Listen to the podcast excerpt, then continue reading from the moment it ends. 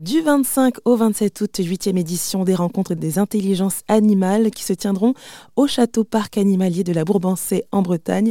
Un événement initié et créé même par Yolène de la Bigne, journaliste, autrice et fondatrice de l'association L'animal et l'homme qui est avec moi par téléphone. Bonjour Yolène. Bonjour. Alors merci d'avoir accepté euh, notre invitation sur notre antenne. Donc pendant ces trois jours, il y aura donc des spécialistes du monde animal euh, qui interviendront sur différentes, différentes thématiques. Alors par exemple, donc j'ai vu euh, l'intelligence des corbeaux, mais déjà avant ça, pourquoi est-ce que euh, vous avez souhaité donc euh, créer il y a huit éditions en arrière cet événement? Euh, donc les rencontres des intelligences animales, donc qui a même changé de nom. Euh, oui, parce qu'en fait, euh, on, est, on assiste en ce moment à une révolution incroyable, amenée par les, les découvertes assez récentes qui ont 30, 40 ans sur les intelligences des animaux. C'est vrai qu'on a toujours pensé avant que l'être humain était le seul à rire, à réfléchir, à avoir le sens de l'avenir, avoir des stratégies, etc., et que les animaux étaient dans l'ensemble bêtes, sales, euh, violents, etc. Mmh et pendant des siècles, on nous a dit ça, ce qui nous arrangeait bien d'un point de vue économique, parce que l'animal est un, un être que nous exploitons beaucoup et qui rapporte beaucoup d'argent. Et quand on exploite un animal, c'est toujours mieux de dire qu'il est bête et pas sympathique plutôt que de dire qu'il a des sentiments, qu'il est empathique, euh, qu'il est généreux, etc. Et puis, alors Darwin l'avait déjà un petit peu dit, mais euh, euh, aujourd'hui, les progrès de la biologie et puis de la nouvelle science qui s'appelle l'éthologie, c'est-à-dire l'observation du comportement des animaux pour essayer de mieux comprendre ce qui se passe. Mmh Alors, il y a d'un côté ces progrès scientifiques et puis des progrès technologiques. Les drones, par exemple, permettent de suivre des populations de cachalots, euh, oui. ce qu'on ne pouvait pas faire avant, ou alors la miniaturisation, quand vous mettez une petite puce euh, dans le cou d'un animal et qui va vous permettre de suivre cet animal pendant des mois. Mmh ça fait que nous avons euh, complètement fait des progrès incroyables et que nous sommes en train de découvrir que, ben non, l'humain, contrairement à ce qu'on pensait, n'est pas le seul intelligent euh, sur cette terre, loin de là, oui. et qu'en fait, euh, comme Darwin le disait, dès qu'il y a du vivant, il y a de l'intelligence. Ce qui en fait est extrêmement logique hein, quand on y pense. Dès que vous êtes un être vivant, que du ver de terre à l'éléphant en passant par le tigre ou, ou l'hirondelle, vous êtes obligé de survivre. Et mmh survivre, forcément, ça vous demande de trouver de quoi manger, essayer de pas être mangé, euh, trouver un endroit ce soir pour dormir euh, au chaud et en étant protégé, euh, trouver un partenaire pour fonder une famille. Tout ça, ça peut pas se faire comme ça. Hein. C'est, il faut une stratégie, il faut réfléchir à des choses, il faut faire des erreurs, apprendre de ses erreurs, etc., etc. S'adapter, tout ce qui est exactement la, la définition de l'intelligence. Mais finalement, qu'est-ce que ça nous apprend? Tout ça? Si vous voulez, en fait, c'est une immense révolution de comprendre ça. Oui. C'est une révolution euh, philosophique d'abord, parce que bah, ça remet en question complètement la place de l'humain euh, sur cette terre. Et on voit bien que d'un point de vue écologique, par exemple, les animaux ont une intelligence que nous avons perdue aujourd'hui. On est dans des sociétés complètement hors sol et, euh, en fait, on comprend plus rien à la nature, aux saisons, on est complètement perdu. Et on se rend compte que beaucoup d'animaux ont des intelligences que nous n'avons pas. Mmh Donc, il ne s'agit pas de nous mettre en concurrence, il ne s'agit pas de dire ah, un tel est plus intelligent qu'un autre, c'est pas ça.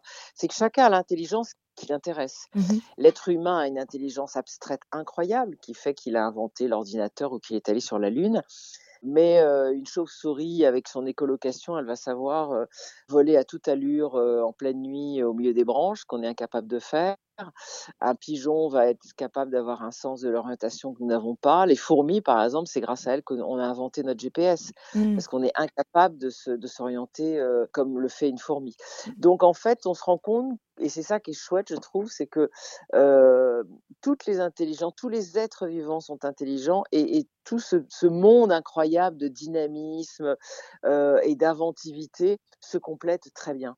Et donc, quand je parlais de, révolution, c'est une révolution philosophique, mais aussi du coup politique. C'est pour ça que l'animal devient un sujet politique. C'est une révolution économique, parce que ça veut dire qu'on pourrait travailler avec les animaux en les respectant tout en gagnant de l'argent, puisque il faut, il faut gagner de l'argent dans nos sociétés. C'est une révolution bien sûr scientifique, parce qu'on découvre des choses incroyables et merveilleuses. Mmh et voilà, donc c'est un sujet qui est tellement fabuleux que moi j'avais décidé de, de, prendre à bras le corps ce sujet. Donc j'ai créé un site qui s'appelle L'animal et l'homme, avec des interviews des spécialistes, et puis deux événements. Cet événement en Bretagne chaque année fin août au, au château de la Bourbansais, et puis un autre début février euh, à la Cité des Sciences. Euh, à la Villette.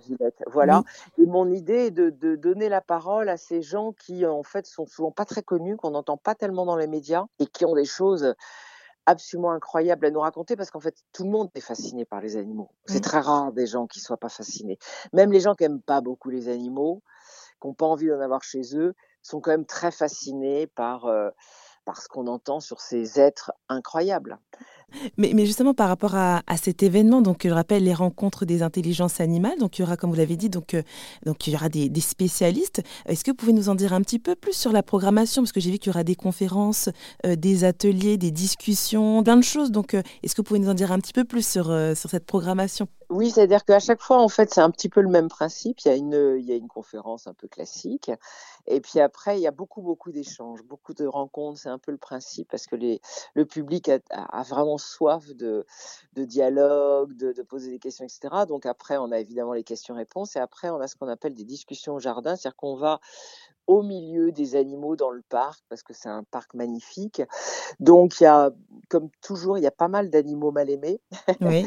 Donc les corbeaux qui sont là aussi des animaux euh, particulièrement détestés. Oui. Sans doute pour deux raisons, parce qu'ils sont noirs déjà, donc euh, c'est très étrange. L'être humain est très étrange, mais les animaux noirs en général sont détestés de, depuis toujours. Hein, les le chats noirs. voilà. voilà, exactement. Donc le pauvre corbeau, il a pas de chance, il est, il est noir, et puis il a un cri qui est pas très beau. Donc tout ça fait que depuis toujours, on l'a associé au mal, à la sorcière, euh, à la méchanceté, etc.